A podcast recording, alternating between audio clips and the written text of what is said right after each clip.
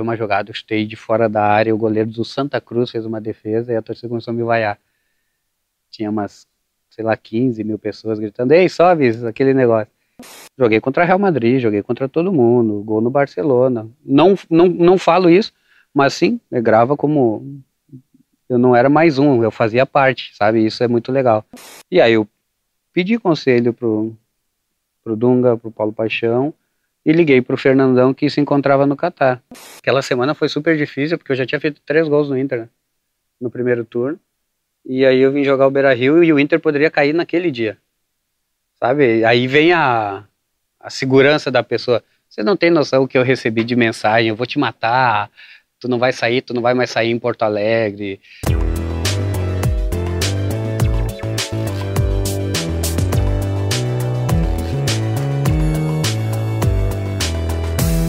O Olhos Papo está no ar, sejam todos muito bem-vindos a mais uma edição do nosso podcast, que vocês sabem bem, é gravado aqui em São Leopoldo, no Rocket Club, esse bar que tem para todas as tribos, todas as séries, todas as ideias, todas as idades, esse bar que é tão especial e que abriga o nosso projeto há tanto tempo. A gente se aproxima de um ano, né? Estamos numa trajetória bastante plural, bastante múltipla dos nossos convidados, estamos mais uma edição aqui, e antes mesmo de eu apresentar o nosso convidado, eu preciso fazer aquele pedido que não custa nada para vocês e fomenta o nosso projeto, é o que? Se inscrevam no nosso canal, deem o like e ativem o sininho para saber quando tem vídeo novo no nosso canal e não perder nenhuma novidade.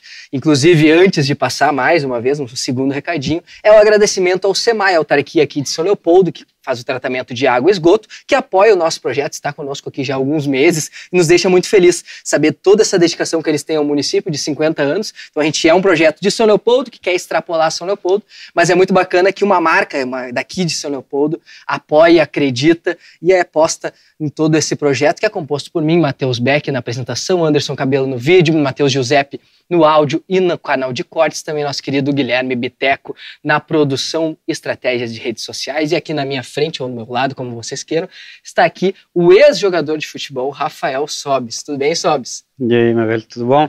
Tranquilo, obrigado por ter topado, ter feito essa viagemzinha. Sei que tu tá acostumado a viajar, né? Mas agora que tá querendo dar uma relaxada, a gente tirou ele de noite, na segunda-feira. A gente sempre brinca aqui que é o dia que o, o Paulinho, que é o proprietário do bar, descansa, a gente tira ele de casa. E muitas vezes os convidados também, é o momento de descanso deles, a gente tira eles de casa. Então, obrigado por ter topado.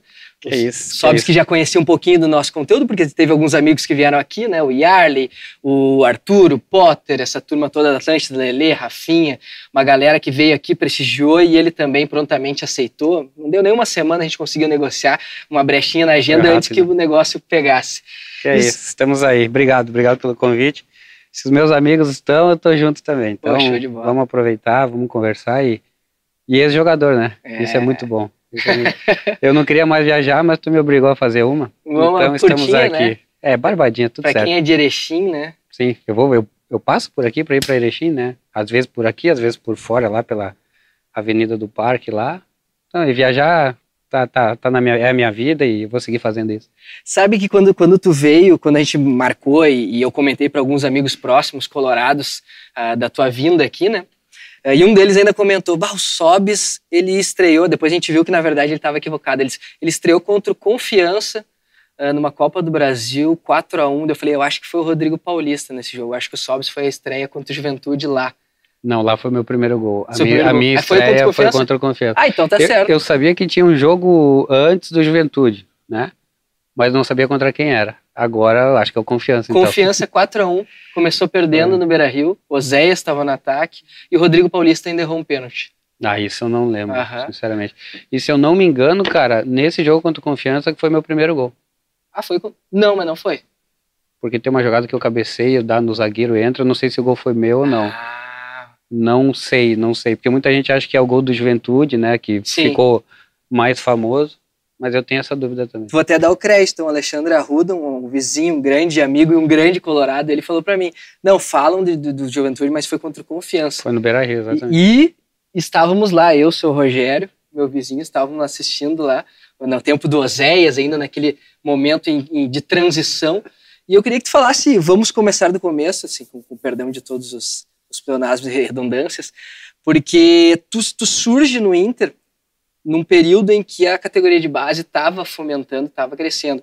Uh, tu sucede a, a, a, crescimento do Nilmar, do Daniel Carvalho, do Diego Diogo, o próprio Rodrigo Paulista, que teve rodagem principalmente aqui no interior do estado, ele surge justamente contigo, uh, num projeto que começou a virar a chave do Inter. Como é que foi esse teu procedimento? A gente passou pelos videogames, tu disse que tu não teve nada disso, não teve infância. Como é que foi esse teu princípio, assim, no Inter, na categoria de base e nessa tua virada de chave? Até eu chegar no Inter, eu já tinha passado pelo Cruzeirinho de Porto Alegre, né? Onde um empresário trabalhava ali, morei ali, no, onde era ali na saída para Alvorada, ali, na Protásio. Hoje não é mais lá, né? Eu acho que o Cruzeirinho saiu de lá. Agora é Gravataí, eu acho. Exato. E, e aí depois fui pro Corinthians e do Corinthians eu fui pro Inter. Aí de, depois de alguns anos de Inter, subimos, subiu o profissional. E essa história aí, ela, ela é meio ela se mistura muito com ter uma base boa e com a necessidade do clube, né? Acho que aquela época era, era bem complicado, o Inter não tinha, não tinha dinheiro, né? Não, não conseguia competir com, com, com os times lá de cima, ou com maior potência financeira. Uh, também tinha estava uh, na, naquela fase difícil que não ganhava nada e né, na dor a, a, base acabou salvando, né? Porque todo ano tinha, tinha um aparecendo. O, o fato de ter a necessidade, aquele ia seguir jogando, aconteceu comigo, né? Que se, se o Inter tivesse bem, talvez eu eu tinha sido trocado uma época ali, deu. Então a necessidade acabou virando a solução naquela época. E tu teve um, um princípio também de, de alternâncias, né? Eu me lembro que Uh, como, como acho que a maioria das torcidas de, de clubes grandes, a exigência ela, ela, é sempre bem forte, apesar de, de do Inter estar tá numa época de, de, poucos títulos. Eu me lembro que tinha algum período ali, principalmente em 2004, a partir de 2005 tu se, uh, se estabelece como um jogador importante, titular, mas teve alguns períodos também de, de, de, transição, no sentido de a torcida ter um murmurinho. Como é que tu lidou, tu lembra desse, desse período na tua carreira? Eu lembro o dia. Quem apoia não esquece. Uh, 2004, a partir do meio do ano onde eu comecei a jogar, né, eu fui muito bem, eu acabei muito bem o ano. Aí no começo de 2005 eu, eu lembro que teve uma jogada, eu chutei de fora da área, o goleiro do Santa Cruz fez uma defesa e a torcida começou a me vaiar. Tinha umas, sei lá, 15 mil pessoas gritando, ei, sobe aquele negócio. E aí deu uma polêmica bem grande, né? Porque foi muito forte. E o Murici deu uma entrevista na época falando: pode xingar, ele vai seguir jogando. Que aí que entra aquilo que eu falei, da necessidade, a solução, porque talvez nessa época eu sairia e, e, e tudo certo, entrava outro. E a partir dali eu, o ano começou a se desenvolver, a bola começou a entrar. E aí eu fiz o meu melhor ano de carreira, né? Eu, justamente uh, de uma vaia, depois de uma vaia, a necessidade, tudo as coisas foram e eu tive um ano maravilhoso. Em 2005, daí tem aquele time daquele fatídico Campeonato Brasileiro, né, em que Foi. até hoje ele é é, pauta por aquela questão do, do, dos jogos que foram refeitos, essa, toda aquela situação do Corinthians, o pênalti no Tinga, mas uh, também é, é, possível ver né, o copo meio cheio como uma espécie de, talvez um empurrão até né, para o 2006, ou uma espécie de, cara, nós vamos provar que contra tudo, contra todos, tinha esse clima no vestiário, como é que vocês viam esse time que foi composto, que depois uh, a base toda estruturada pelo Murici, depois na, sob as rédeas do Abel, né? mas com uma adição de qualidade, tu permanecendo numa espinha dorsal ali, que já estava em 2005. Teve esse sentimento em 2006 ou vocês viraram a chave? É uma boa pergunta, porque uma coisa não tira a outra, né? Por exemplo, nós não termos ganhado aquele título né, de 2005, todo mundo sabe por quê. Uh, não, não quer dizer que não iríamos ganhar depois. O time era bom já, o time estava ali. Então tem muita gente que fala, ah, se a gente não ganha, se a gente ganha o brasileiro, a gente não ganha Libertadores. Talvez sim, porque relaxa, tira um peso gigante. Vendas, uh, talvez. É, vendas, exatamente, vem outros jogadores, ia mudar muito. Então, pode ser que lá dentro de cada um teve também isso de querer provar. E ganhamos algo muito maior, né? Claro que o clube precisa muito de um brasileiro até hoje, mas naquela época nós ganhamos algo muito maior que, que deu o selo do nome do time mesmo, né? internacional. E aí tu tem uma, essa participação na, na Copa Libertadores como um protagonista, com gol em final, decisivo, fora de casa. E, e, a partir dali ganha o título da Libertadores, tu é negociado para fora do país. Eu sei que tu, é, tu, chega ali em 2010, tem essa possibilidade de disputar o Mundial, nós vamos chegar lá ainda. Uh, mas nessa transição, tu, tu, te lembra de assistir assim o jogo contra o Barcelona com aquela coisa de, putz, eu podia ter segurado mais um meio ano ou foi uma coisa muito bem trabalhada? Eu, eu lembro, eu lembro que em janeiro de 2006 eu estava quase vendido para o Milan. E eu fui jogar um jogo do Galchão contra a Ubra e machuquei o joelho. E aí, né, nunca mais. E aí depois voltei, me recuperei, voltei campeão. E aí eu fui para para Espanha. E foi no fim do ano, né? Eu fui no meio do ano para Espanha e no fim do ano o Inter foi campeão. Assistindo o jogo num hotel sozinha. Ainda acho que não tinha moradia naquela época, morava no hotel ainda. E foi a melhor coisa da vida. As pessoas falam: Meu Deus, pô, tu deixou de ganhar o Mundial. Eu falo: A história era para ser assim. Quem, quem disse que se eu ficasse ia ganhar, né? Então eu saí, aí entrou Luiz Adriano, entrou Pato. Era para ser assim. Foi perfeito do jeito que foi. No Betis, como é que foi a tua passagem por lá? Porque tu teve um período é, que tu manteve né, o, o, teu nível de atuação, inclusive com passagens pela seleção brasileira, ou pelo menos sempre ventilado né, entre, entre as possibilidades para ataque. E como é que foi a tua estadia lá na Europa? Como é que, que tu lembra assim de, dos, dos primeiros enfrentamentos? A gente sempre tem aqui alguns boleiros, o William que, passou por aqui, gravou com a gente, ele falou quando ele estava no Wolfsburg, ele estreou contra o Bayern de Munique. Eu imagino que tem situações que, que marcam, né? Ele lembra de ele disse, ah, marquei o Ribéry, aí depois trocou de lado, comecei a marcar o Robin. Aí eu tava cansado, ele falou, daí, pá, trocou pro, entrou o Coman. Então ele, ele Imagina. é só pedreira, assim. Eu imagino que tem, tem situações que marcam, né? Claro que tu já enfrentou vários caras grandes, mas é, é outro nível, são os caras que tu assiste na TV. E para ele grava mais porque geralmente zagueiro sempre troca os que ele uhum. se, uh, tá marcando. Cara, eu tive experiência maravilhosa, né? Uma, tu tá na Europa, né? Eu fui pro Betis, o Betis tinha jogado a Champions League um ano anterior. Tivemos dois anos horríveis, assim, disputando o rebaixamento morei numa cidade maravilhosa. Durante esses dois anos eu me mantive na seleção brasileira. Foi espetacular, cara. Eu nunca, eu nunca parei para pensar nesse turbilhão, nunca me deixava levar assim por me sentir impressionado. Eu curtia, joguei contra Real Madrid, joguei contra todo mundo, gol no Barcelona. Não, não, não falo isso, mas sim, me grava como eu não era mais um, eu fazia parte, sabe? Isso é muito legal. Foi uma experiência maravilhosa. E depois, quando eu fui para os Emirados, eu ainda seguia na seleção brasileira. Foi uma escolha minha, pessoal, assim, que, que foi bem interessante, uma, uma parte super importante da minha vida. Tu acabou, no fim das contas, atuando em praticamente todos os continentes do, do nosso... Verdade. Faltou a Oceania, talvez? Eu fui, quando eu fui para os Emirados, eu lembro que essa, é, essa história é muito legal, porque eu estava na seleção brasileira e nas Olimpíadas, e nesse meio tempo de Olimpíadas tinha saído a convocação para a principal. E eu já era da principal também, então eu me mantive nessa convocação. Só que quando acabaram-se as Olimpíadas, pô, perdemos terceiro e quarto lá, pra, perdemos semifinal para Argentina, queriam matar a gente. Uma pressão que, velho, não, não era. Todo mundo se dedicando, nas férias ainda, né? Por, pelo país, aí perdemos, foi horrível. Contra o México, não? Não, foi contra não. a Argentina. Não, e a disputa de, de terceiro? Contra a Bélgica. Esses Bélgica. que estão jogando aí. Ah, esses fraquinhos. Aí ganhamos a, a semifinal, a, a, o terceiro e quarto, perdão, perdemos a semifinal para a Argentina. E aí, assim, tipo, um negócio de uma tristeza, assim, absurda, e uma pressão absurda. E nesse meio tempo eu, ganhei, eu recebi uma proposta dos Emirados, que o Abel saiu do Inter e foi para lá. E aí eu pedi conselho pro, pro Dunga, pro Paulo Paixão, e liguei para o Fernandão que se encontrava no Catar. E todo mundo falou: Meu, vai viver tua vida. Vai, vai viver tua vida, porque olha a pressão que é isso aqui, ninguém dá valor, se não ganhar não tá bom. Então vai, vai curtir. Aí fui, foi, aí claro, voltei para Espanha, tive as negociações, aí nesse meio tempo machuquei o joelho de novo no Betis, aí não, não me apresentei à seleção e já fui vendido para os Emirados. A partir dali nunca mais seleção e não me fez falta nenhuma.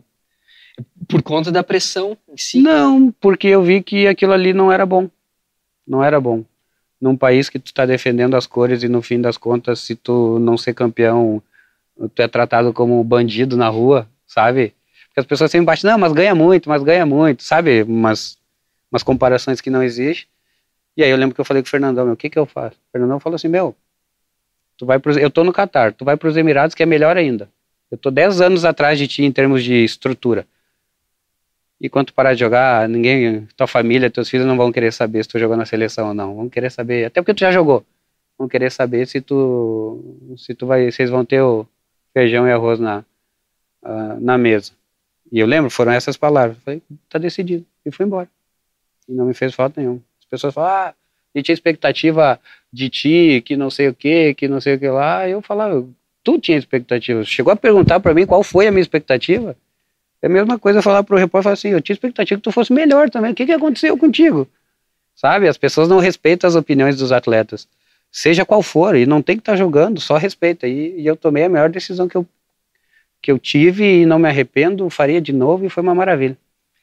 E tu falou sobre esse, esse teu sentimento, recentemente tu, tu foi já no, em outros podcasts, já participou de alguns outros, e tu comenta muito sobre essa questão uh, da tua, não sei se a, se a aversão é a palavra, mas da, da, tu é bem crítico à forma que muitos jornalistas conduzem o futebol, e até, eu acho que até eu, eu, eu, sinto em algumas das tuas críticas até mesmo algum posicionamento de jogadores, né, o comportamento de alguns jogadores sim, sim. também.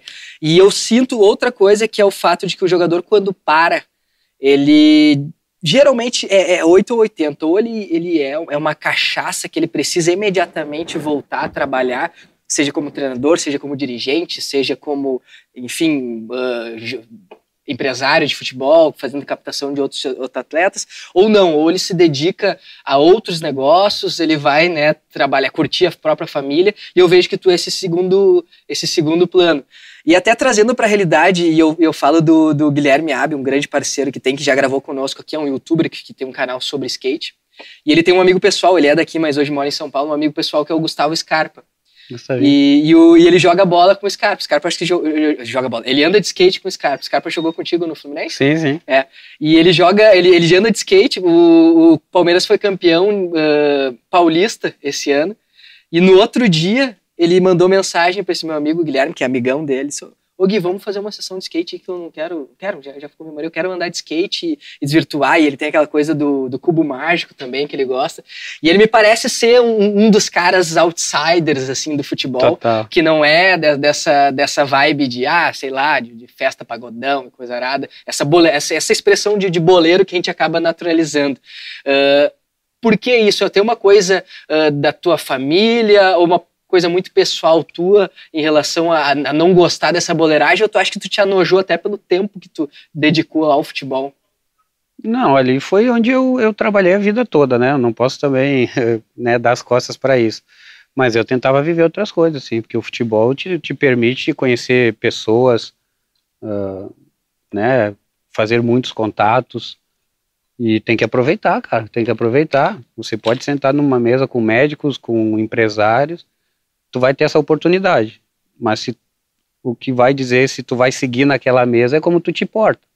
Então eu tentava viver uma vida mais diferente, já por gostos e tal, e eu tentava evoluir como pessoa, saía desse mundo. Então aí aí vem tipo essa essa outra vida aí que o Scarpinha tem, a gente jogou junto no Fluminense e a gente convivia muito, justamente por causa desse estilo dele, ele bem mais meninão, né?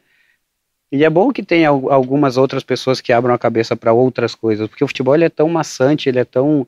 Uh, acaba com a vida da gente no sentido de pressão, né? São times grandes, são 20 milhões de pessoas te xingando, 20 milhões de pessoas te idolatrando, é um, é um kamikaze, então se tu não, não saber, assim, abrir tua cabeça, ir para outros lados, pensar coisas diferentes, você enlouquece. Então por isso que que é essa cachaça, né? Eu tô um pouquinho mais por fora, o futebol tá ali, vai estar tá me esperando sempre, mas eu quero provar outras coisas, eu quero viver outras coisas e, e, quando eu sentir falta, eu me preparo, né? Porque não é bem assim, e aí eu volto e, e tento fazer alguma função. Tu não descarta, então, voltar pro futebol? De uma... Hoje eu descarto. Hoje, Hoje eu descarto, mas o que eu quero dizer é que ele vai estar tá ali, a minha história está ali, eu recebo convites direto até para trabalhar na televisão e eu falo, meu, no momento não passa pela minha cabeça. Não, não trabalho, não quero trabalhar com futebol. E também, se eu for fazer isso, eu tenho que me preparar. Porque, claro, joguei, é ótimo, ajuda muito, mas comandar é bem diferente. E tu sente que, é, inclusive na, na participação que tu teve com o Duda, falou muito sobre isso, sobre às vezes também o despreparo do jornalista. Tu acha que tem essa, essa carga mais raivosa de um torcedor, às vezes, é, é muito por conta também da mídia que acaba uh, deixando mais vivo esse sentimento? Ah, cara, é que tomou uma proporção ruim. O que, o que acontece? Vem a internet. Ótimo, maravilhoso. Só que tem gente que está se aproveitando. Tem muito torcedor dos times que eles que no fundo eles torcem para o time perder. Que aí eles criticam, aí eles viralizam, eles passam até por idiota dentro dos seus comentários, só que tu tá ganhando seguidor, né? E seguidor tu ganha dinheiro. Dinheiro tu ganha patro... com seguidor tu ganha patrocínio. Aí começa a tomar uma proporção muito grande. E 90% de quem opina sobre o futebol, eles estão dentro de um. Eles estão lá dentro. Tu, foi jornalista, sabe? Eles estão lá dentro do ar-condicionado, eles nunca pisaram no estádio, eles nem sabem. Eles se baseiam no que eles vê, ganhou ou perdeu. Mas não, tipo assim, até a vida do jornalista tem dias que eles não estão bem. Tem dias que eles não vão trabalhar bem, tem dias que eles vão errar numa matéria tal, mas eles não são julgados, né? Eles estão ali para julgar. Faz parte, é do, é do contexto todo, mas isso sim me incomodava muito e Hoje eu não erro mais gol, hoje pode fazer o que quiser, deixa que os outros sofram. A gente teve uma caixinha de perguntas aqui em que muitos mandaram, e é o Guilherme Melo, um parceiro que sempre manda perguntas para nós, que perguntou o teu maior arrependimento da carreira e talvez a coisa que, que tu acha que foi mais assertiva, assim, é, foi essa essa passagem para o Emirados Árabes, que tu tira um peso, o que que tu, que que tu conclui como, pô, essa, essa eu tomei, ainda bem que eu fiz isso? Meu velho, tipo assim, eu não tenho nenhum arrependimento. Nenhum, nenhum, nenhum. Eu morei em Porto Alegre, amo Porto Alegre. Morei em Sevilha, uma das melhores cidades da Europa. Morei em Abu Dhabi, capital dos Emirados Árabes, que é muito melhor que Dubai, né? Para que as pessoas uh, poderem se informar, vão ver que é verdade. Morei em Monterrey, no México, que é a melhor cidade do México. Morei em Belo Horizonte, que é uma cidade maravilhosa. Morei no Ceará, que infelizmente eu peguei a pandemia, não pude curtir muito a cidade, né, porque deu aquela loucura, tudo fechado, trancado em casa. E morei no Rio de Janeiro. Cara, eu não posso reclamar, sinceramente. Minha carreira seria injusto da minha parte eu, eu ter arrependimento. Então foi tudo como tinha que ser e foi maravilhoso. E tu falou do, também no, no, A gente vai puxando ali as, as tuas passagens, as tuas participações recentes. Tu participou uh, de, de, um trechinho da, da entrevista do Fernando Praz, né? E tu brincou que no, no Ceará não foi muito bem recebido lá. Como é que foi a, a tua passagem por lá? Tudo... Não, cara, foi tudo jóia. O problema é que teve a pandemia mesmo, ah, né? Então fica aquele joga, não joga. Fiquei três meses em Porto Alegre. Uh, todos, todos foram para suas casas. Depois voltamos trancado, vivendo como se fosse num filme. Então não, não deu aquele gostinho, né? Porque logo em seguida vem o convite do Cruzeiro e, e eu voltei para o Cruzeiro. Então foi a, a, única coisa assim que eu tenho como sentimento ruim foi que eu queria conhecer mais do, né, do, do Nordeste, ali Norte Nordeste. Eu queria ter, ter aprendido mais pela, sobre a cultura tudo e infelizmente a pandemia quebrou isso no meio. Tu teve indas, saídas e retornos para o Inter, né? E nesse meio tempo a gente sempre teve uh, borbulhando. Hoje o, o, o, cara a ser postulado nos clubes aqui da, do, do, Brasil é o Yuri Alberto, né? Cada dia colocam ele no Corinthians, acertou lá, no Inter acertou, e, enfim, são, são sondagens que, que nem tu falou, acaba mantendo até mesmo algumas pessoas da mídia se, se abastecem desse é tipo do jogo, de... É do jogo, faz, faz parte. parte. E, e, perguntaram aqui o, o Robinho Fruscalço, tu já falou sobre isso, mas acho que vale relembrar uh, sobre a questão de propostas do Grêmio. Tu recebeu proposta já, já uma recebi. vez? E tu teria jogado? Como é que não, foi? Nunca? Não. mais? Se eu quisesse, eu teria ido, né? Por aí, em épocas passadas, já, já falei sobre o assunto, eu tive proposta, tive que fazer uns malabarismo, porque eles pagavam mais para o clube árabe, mas deu tudo certo.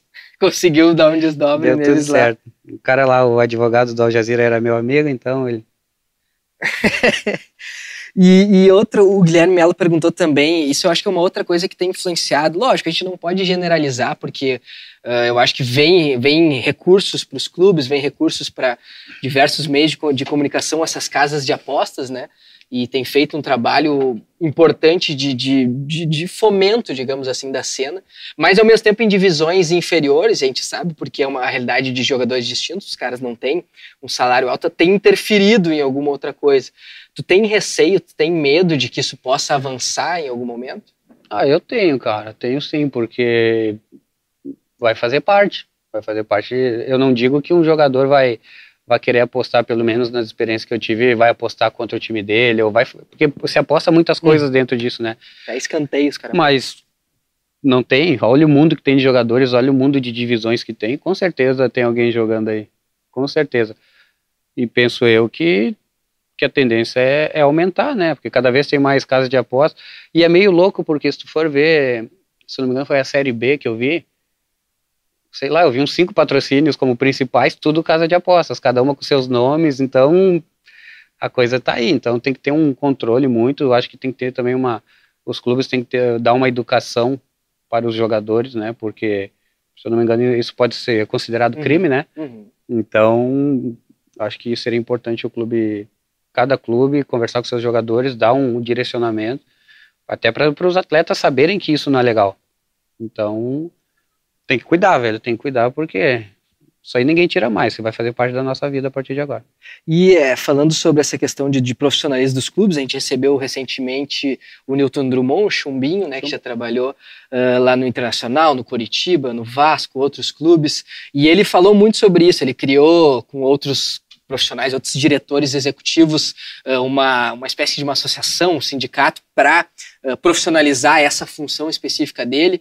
E a gente vê que é um caminho né, que o futebol toma, aqui no Brasil talvez um pouco mais atrasado, mas como na maioria das vertentes, mas ele caminha para um profissionalismo. Como é que tu enxerga isso? Tu tu começou em, lá por 2004, recentemente tu ainda estava jogando, então tu passou também por uma mudança, né, de, de, de, ver assim um Red Bull Bragantino, isso era impensável talvez lá no 2004, né? Algo que é feito hoje. Como é que tu enxerga essa, esse, essa, esse crescimento, assim, essa invasão, digamos assim, de empresas que acabam captando clubes, né?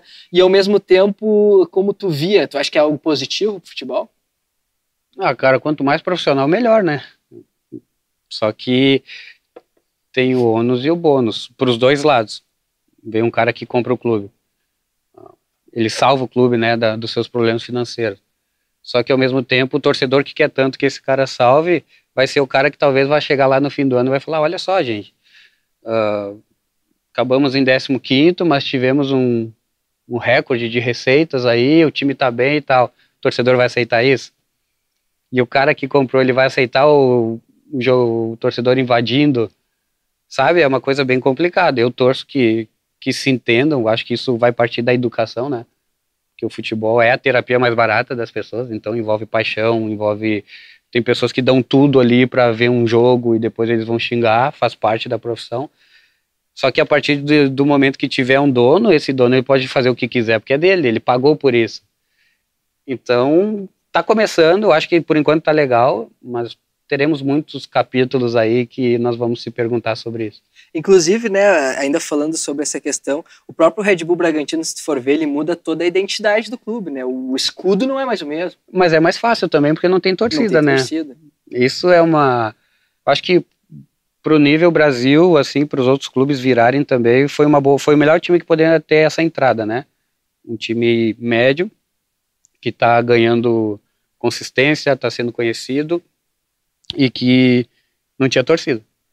Então tá beleza, virou um exemplo bom. Vamos ver com os outros agora, né? O Cruzeiro tá sendo legal, mas tem dono, né, cara? A partir do momento que tem dono, as pessoas não podem mais querer se meter tanto. Então é, é complicado. Eu quero ver onde vai chegar isso. E aí, sabe que eu, eu, alguns amigos a gente tem uma teoria sobre o, sobre o Bragantino, porque eles chegaram a ter um clube, o RB Brasil, né? Uhum. Que jogou a quarta divisão, acabou não prosperando, não conseguiram avançar. E a gente sempre diz, na verdade, os caras compraram, inclusive, uma vaga, né? Eles compraram uma vaga e compraram na Série uma B. vaga, exatamente. Na Série B, direto. Já tentaram e não rolou. É. Aí, bah, quer saber? Vamos pegar um que já tá lá em cima, que é mais fácil, né? Mas enfim, e hoje já tá na Libertadores, jogou Libertadores, tá? Já jogou final de Sul-Americana. Por enquanto, pro Bragantino, ótimo. Mas eu torço para que todos sejam, né? Porque eu penso que as coisas que, que não têm controle são justamente as coisas que não têm dono. O Brasil é assim. Onde todo mundo acha que manda, meu, esquece. Então tem que ter um controle, cada um defendendo o seu patrimônio, né, os seus interesses. É interessante, cara. Tem muita coisa aí para acontecer e tomara que, que a gente consiga entender bem e não ter problema. E eu acho que bate na transparência, né? Como tu mesmo falou, a gente é. critica tanto a política, às vezes tem uns amadorismos e, e, questões não tão claras. E o futebol é a mesma coisa. Tem muita gente que, que dirigente aí que acaba, né, botando mão num dinheiro que não é deles, o que é compreensível, porque eles também não são, não é compreensível, não é compreensível, mas eles não são remunerados, então talvez tu tendo alguém específico para cada... É, é, é, é, super interessante, porque isso, isso aí já, cai o um negócio aqui, isso aí já entra também no, no, na questão da, da, da nossa vida social também, né?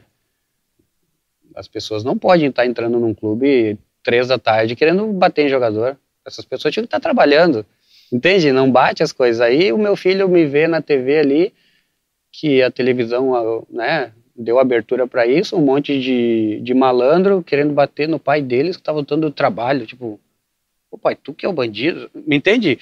Então, cara, isso, isso é um absurdo. Eu falei, a terapia é mais barata.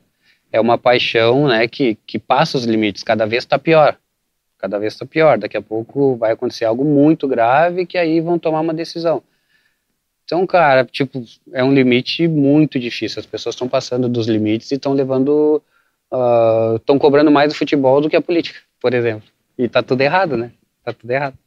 É, e, e, falando sobre é, o estar cobrando muito do futebol, voltando novamente, bebendo da fonte do Garbi, teu, teu amigo que gravou contigo há pouco, que inclusive a gente está cobrando ele, já conversei com ele pessoalmente, ele ficou de vir aqui, ainda não gravou com a gente. É um dos que falta ali do pessoal da, que, remanece, que era da Atlântica, enfim, daquele pre, pretinho. Uh, e teve aquela situação, aquela passagem, para quem não acompanhou, que tu comentou quando tu estava atuando pelo Cruzeiro uhum. contra o Inter no Beira Rio.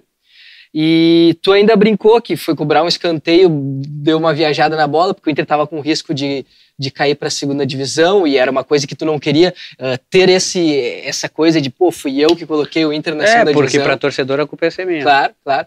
E, e aí acabou que essa tua fala repercutiu no Brasil inteiro, pautou todos os programas do Brasil que falam sobre futebol, sobre essa tua possível uh, abdicada de jogar naquela partida. Ah, me chamaram de tudo. É. Só que as pessoas que falaram isso, pelo amor de Deus. É. E lógico, a gente, e aí no mesmo tempo eu, eu acompanhei tudo aquilo, pegaram os melhores momentos do jogo, inclusive tu, quase é, dois gols é, tu fez. Eles são tão ruins no que eles comentam que eu fui melhor em campo ainda. Foi melhor em campo. E como é que ficou para ti? Depois teve uma live com o Duda, mas é que nem tu disse, infelizmente as notícias uh, que às vezes mais tendenciosas elas viralizam com mais facilidade e aquela conversa tua com o Duda, por exemplo, falando sobre isso, talvez entre aspas explicando, aquilo não Exato. circula, né? Como não, é que ficou para ti assim? mas não muda nada, não muda nada para mim. Aquela semana foi super difícil porque eu já tinha feito três gols no Inter né?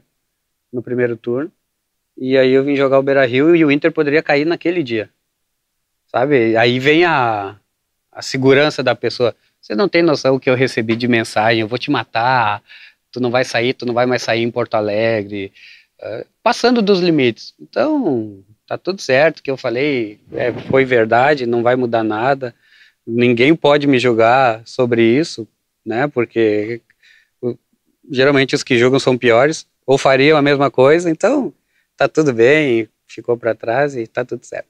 Mas, né, mas é, esse, esse, posterior ali te incomodou? Tu vê pessoas assim que talvez não carreguem a credibilidade que tu julga falando sobre essa situação, assim, agora, depois desse programa do Duda? Não, depois, depois parou, deu aquele boom ali, porque uhum. eu acho que não tinha jogo e tal. É e os caras gostam de julgar, né? Os caras estão ali, os caras têm que estar tá todo dia falando sobre futebol. Eles têm que falar besteira. Não tem como tu te manter assim a vida toda. Aquele dia tocou, tocou em mim, aí vai tocar em outro, toca em outro, todo dia um e tá tudo certo. E voltando, aliás, vamos passando para esse segundo momento. A gente já gravou aqui com a Leonora, tua esposa, que tem uh, uma carreira uh, em concursos de beleza, tem uma carreira como empresária. Ela falou sobre todos os negócios. Quem quiser assistir, está aqui também no nosso, no nosso canal, né? Tem todo o conteúdo da Leonora também. E ela falou sobre alguns dos projetos que ela tem enquanto empresária, que tem o um negócio de energia solar Sim. E outros produtos, tu tem sushi também, não tem? O que, que, que, que o Sobs faz hoje? Como é que é o teu, teu dia a dia? Puts, cara, tipo assim, tá, tá muita correria, né? Eu, eu, como eu falei, eu consegui fazer muitos contatos durante a minha profissão. E hoje eu tô Tô indo atrás das promessas que me fizeram lá atrás. Eu tô cobrando. Então, hoje eu tenho né, um restaurante sushi que se chama Coia, Dark Kitchen, que é em Porto Alegre, bem reservado, no qual somos sócio. Uh, tenho uma empresa de energia solar que chama Orla, também somos sócios aí com outros amigos, que é um mundo bem legal. Ah, e aí depois aí, cara, tem uma hamburguerinha Erechim, que é Severo Garage Erechim, tenho, uh, tenho projetos aí de construir prédios, algumas coisas em Gramado, algumas coisas aí no Rio e os contatos, né? Trabalhando em, em, várias, em várias frentes assim pelo telefone de que se eu ficar aqui, cara, é um negócio louco. Amanhã eu tenho cinco reuniões, só para tu ter noção. Começo a, às 10 da manhã e vou a, até umas 7 da noite. Mas é uma rotina mais prazerosa por tu estar perto dos teus filhos, estar perto da tua família, amigos. Cara, o simples fato de eu ter fim de semana Hoje eu, vou, hoje eu sento no, na grama num parque, hoje eu saio jantar. Se eu estivesse jogando, talvez eu não estaria aqui, porque estaria concentrando.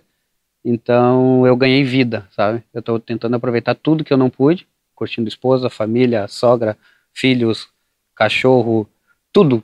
Eu tô, tô vivendo o simples da vida, desde poder tomar um banho de chuva a, a cortar uma grama. Então está sendo muito bom. É uma preocupação diferente, né? Porque por, por enquanto só está saindo, não entrou nada ainda.